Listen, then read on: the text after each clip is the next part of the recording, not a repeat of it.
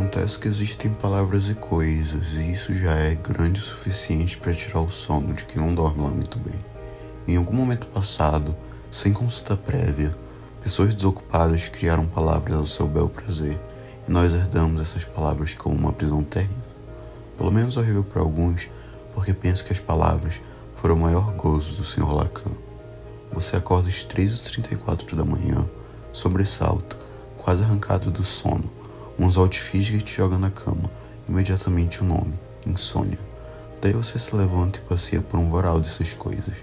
Chinelo, banheiro, tampa do vaso, descarga, água, ciclobenzaprina, droga.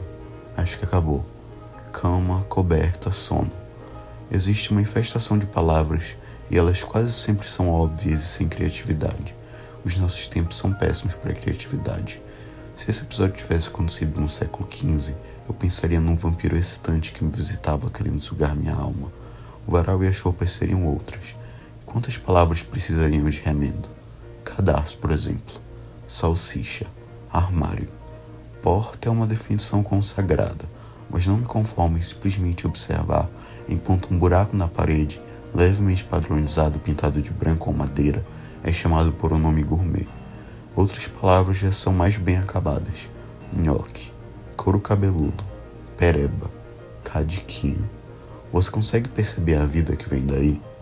Não acreditar no nome que deram para as coisas, então, é uma pedrada no vidro. É o terror dos psicanalistas. Todos eles, dicionário de palavras alheias com cara de velhos. Eu não gosto de títulos.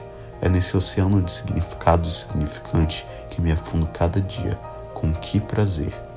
Suas palavras carregam um mistério parecido com o das paixões.